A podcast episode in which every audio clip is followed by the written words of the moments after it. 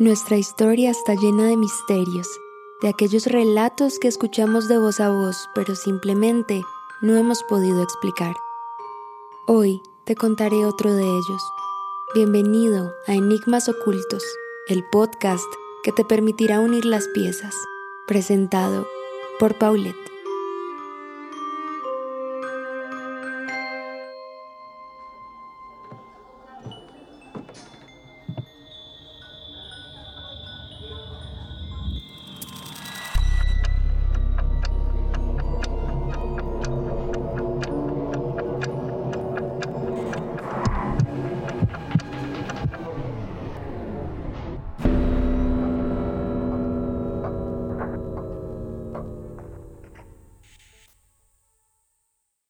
En algún momento presenciamos un tipo de epifanía filosófica que nos lleva a reflexionar acerca de la verdad y la realidad de lo que nos rodea.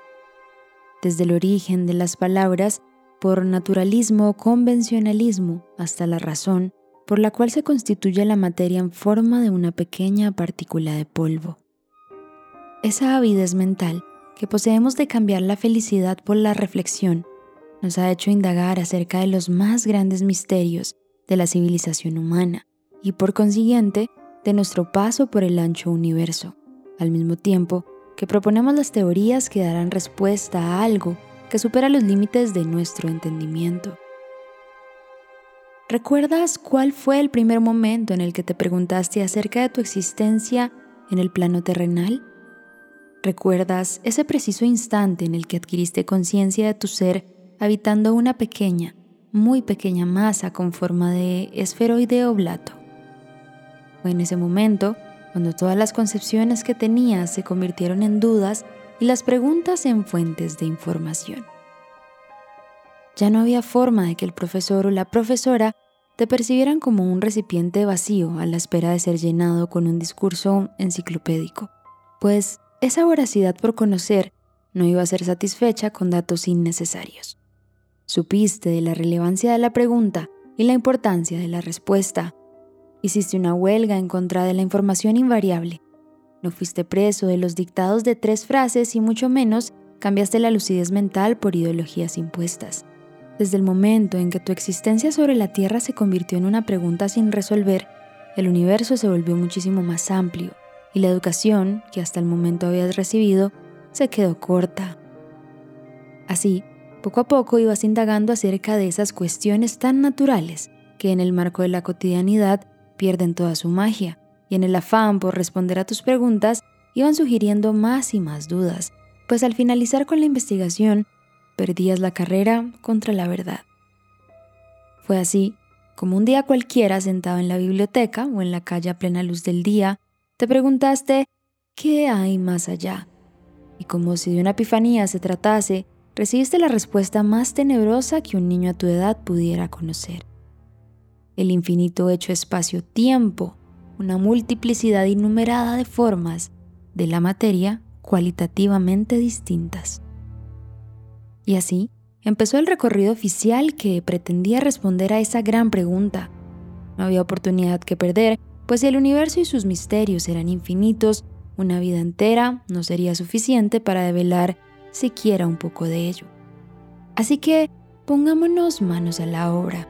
Podríamos hablar acerca del universo entero y enredarnos con las múltiples teorías, aciertos y descubrimientos. Sin embargo, así como lo dije anteriormente, la vida no nos alcanza y mucho menos algunas páginas para tratar de sintetizar mis hallazgos. Así que pretendo concentrarme en un planeta en específico. La verdad, no tengo certeza de por qué hablar de él, cuando muchos otros cuerpos celestes presentan mil y un posibilidades. Sin embargo, creo que habrá sido culpa de aquel libro de Ray Bradbury, donde se narra en primera persona una distopía en la que los hombres habían logrado colonizar Marte. La avidez narrativa y la precisión científica con la que se describen las crónicas hizo que saber más sobre este planeta se convierta en mi pasión. Tenían en el planeta Marte a orillas de un mar seco, una casa de columnas de cristal, y todas las mañanas se podía ver a la señora K mientras comía la fruta dorada que brotaba de las paredes de cristal, o mientras limpiaba la casa con puñados de un polvo magnético que recorría la suciedad y luego se dispersaba en el viento cálido. A la tarde, cuando el mar fósil yacía inmóvil y tibio y las viñas se erguían tiesamente en los patios y en el distante y recogido pueblo marciano, nadie salía a la calle. Se podía ver al señor K en su cuarto, que leía un libro de metal con jeroglíficos en relieve sobre los que pasaba suavemente la mano como quien toca el arpa. Y del libro, al contacto con los dedos, surgía un canto, una voz antigua y suave que hablaba del tiempo en que el mar bañaba las costas con vapores rojos y los hombres lanzaban al combate nubes de insectos metálicos y arañas eléctricas. Pensé entonces que tan posible sería que los humanos llegáramos a Marte, y descubrí con inocencia que la posibilidad no solo rondaba mi cabeza, sino que los expertos también habían concentrado su atención en el planeta rojo, y en ese momento aún estaban vigentes las misiones exploratorias que habían marcado sus inicios en la segunda mitad del siglo XX. Estamos diciendo que el interés por la exploración de Marte nace de la misma época en que las dos potencias mundiales, Estados Unidos y la Unión Soviética, anunciaban la carrera espacial. Por tanto, la disputa por cuál de los dos regímenes era capaz de movilizar su poder fuera de la Tierra trajo consigo la visión futurista de llevar al hombre a un siguiente nivel. De hecho, aunque las exploraciones iniciaron oficialmente bajo el marco de la Guerra Fría, fue muchísimo tiempo atrás, en el año 1877, cuando el astrónomo italiano Giovanni Schiaparelli afirmó haber visto canales de agua en el planeta rojo. Sus planteamientos fueron tan contundentes que al traducirlos al idioma inglés con el afán de que fueran divulgados, hubo un error de traducción e interpretación. Giovanni identificó desde su telescopio una especie de líneas parecidas a cauces de agua. Por tanto, cuando realizó las observaciones y anotaciones pertinentes, categorizó dicho encuentro como canales, haciendo referencia a los afluentes de agua. Sin embargo, cuando realizaron la traducción, la palabra canales fue interpretada como una red artificial de cursos de agua excavada en Marte por una civilización inteligente. La mala traducción disparó las especulaciones y se creyó estar ante un grupo de ingenieros agrónomos marcianos que se dedicaban a diseñar sistemas de riego. En ese momento, con la expectativa puesta en los supuestos canales, otros astrónomos intentaron comprobar la postulación del astrónomo. Uno de ellos fue Percival Lowell, quien aseguraba que los asuntos de canales descubiertos por Giovanni eran un sistema de irrigación creado por seres inteligentes. Y aunque no había pruebas reales de estas especulaciones, se creó toda una serie de teorías o mitos sobre Marte que trascendieron en la literatura y en la creación de leyendas sobre supuestos marcianos que tendrían intereses de movilizarse a la Tierra. Con estos antecedentes, durante los años de la Guerra Fría y específicamente de la carrera espacial, la Unión Soviética y Estados Unidos realizaron diferentes misiones que tenían como objetivo acercarse a la órbita marciana. Como era de esperar, los primeros intentos resultaron fallidos. Sin embargo, los soviéticos confiaron en la nueva dirección del programa Mars, el cual aseguraba la reconstrucción de las ondas espaciales y por consecuencia el éxito en las misiones. Fue así, luego de numerosos fracasos, donde la sonda espacial Mars 2 y Mars 3 lograron orbitar y posicionarse sobre la superficie marciana. Claramente, Estados Unidos no se iba a quedar atrás y con el programa Mariner lanzó las sondas Mariner 3 y Mariner 4 en el año 1963 con el propósito de realizar vuelos cercanos a Marte. La Mariner 4 pasó por Marte el 14 de julio de 1965, dando las primeras fotos cercanas al planeta y mostró lugares con impactos similares a los de la Luna. En la siguiente misión, la NASA lanzó más sondas que llegaron a Marte en 1969. De hecho, el Mariner 9 se convirtió en la primera sonda espacial en entrar en la órbita marciana. Esta llegó al tiempo que las ondas soviéticas Mars 2 y Mars 3. Y así, Durante la segunda mitad del siglo XX se realizaron diferentes misiones con el fin de encontrar algún dato extra que aportara información sobre el planeta rojo. Evidentemente, Estados Unidos tuvo la mayor cantidad de misiones exitosas en comparación con la Unión Soviética. Por tanto, las exploraciones posteriores al envío de las ondas Mars y Mariner serían el perfeccionamiento de la técnica y la invención de nuevos mecanismos de exploración. De hecho, a esta carrera por el descubrimiento de Marte se une Japón con su sonda Nozomi, la cual logra sobrevolar Marte pero fracasa en su intento de aterrizaje. En 2001, Estados Unidos envió la sonda Mars Odyssey con la misión de realizar una cartografía de la superficie del planeta, un reconocimiento de los elementos químicos y minerales presentes en la atmósfera y un estudio completo del clima marciano. Durante los 21 años que se ha mantenido en órbita, se han realizado grandes descubrimientos acerca de la existencia de hielo, lo que aporta la idea de grandes cantidades de agua en Marte. Por otro lado, en el año 2003 Gran Bretaña realiza el envío de dos sondas, la Mars Express y Beagle 2, las cuales tienen un aterrizaje exitoso pero no volvieron a emitir señales después de eso. Por esos mismos años, Estados Unidos envía con éxito al Spirit y al Opportunity, los dos robots que realizaron exploraciones de la superficie y mediciones de las condiciones atmosféricas en territorio marciano.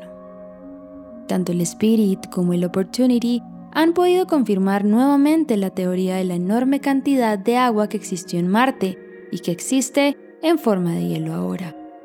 En resumen, los robots estadounidenses descubrieron que efectivamente existió un ambiente habitable en el planeta rojo.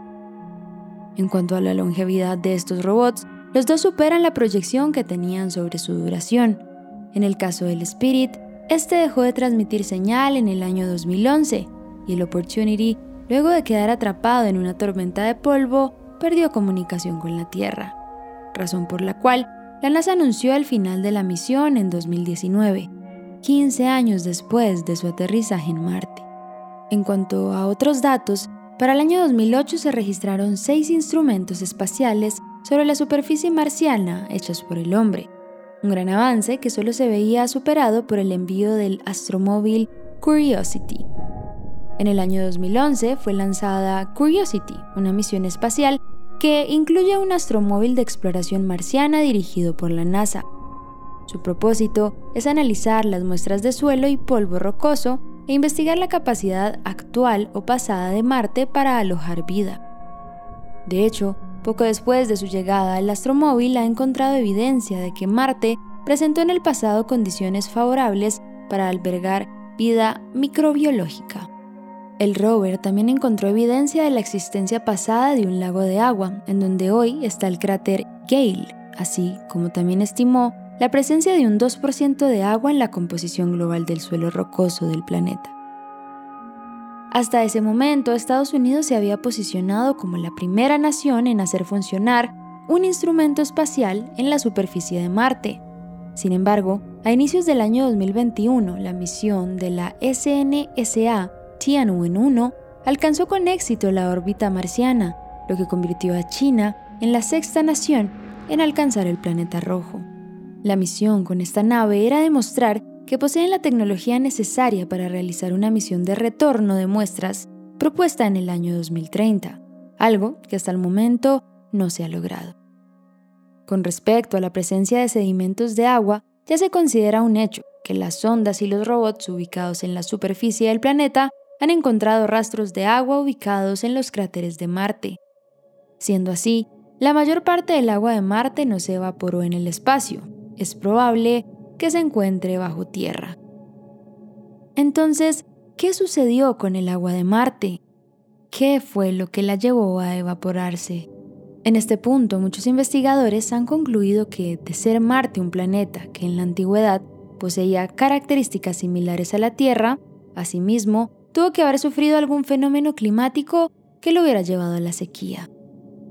De hecho, el clima circular del planeta podría sustentar esta teoría y al mismo tiempo develar una de las tantas razones por las cuales no se ha perdido del todo el interés en el planeta rojo. En conjunto, Marte es el cuerpo de rasgos y procesos geológicos más próximos a los del nuestro. En efecto, una característica esencial del planeta vecino es la homogénea distribución de edades de su superficie. Si en la Tierra apenas hay rocas antiguas y la Luna carece por completo de materiales modernos, Marte ofrece un equilibrio de rocas de todas las edades. El causante de esto es su masa intermedia, que le ha proporcionado energía suficiente para renovar una parte importante de su superficie primitiva, pero sin destruirla por completo, como ha sucedido en la Tierra. Siendo así, muchos de los resultados arrojados por los instrumentos enviados a Marte han dado ciertas pistas para develar finalmente el misterio de este planeta, como un posible ambiente propicio para la vida. El descubrimiento de numerosas moléculas orgánicas que son los componentes químicos de las formas de vida basadas en el carbono y la detección de signos de antigua actividad hidrotermal en la que el calor y los compuestos químicos se mezclaban con el agua que fluía, creando posibles fuentes de energía.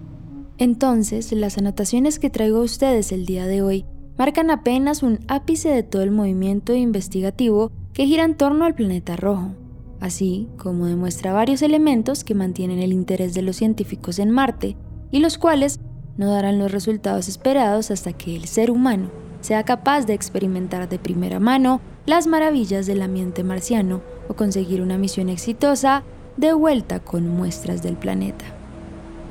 Por ahora, pensemos en lo siguiente como una invitación a entender la esencia misma del universo. Primero, la presencia de agua en pocas cantidades. Segundo, el misterio de lo ocurrido con la vida en Marte. ¿Existió? Y de ser así, ¿qué ocurrió? Tercero, las condiciones para asegurar la vida en el planeta. Y por último, el afán mismo de colonizar y con ello darle un aire de esperanza a la humanidad. Acabas de escuchar Enigmas Ocultos, el podcast que te permitirá unir las piezas. Espero que con él hayas dilucidado un poco más de nuestra historia y también que te hayan surgido preguntas que esperamos responder en un próximo episodio. Gracias por escucharnos y nos vemos cada viernes.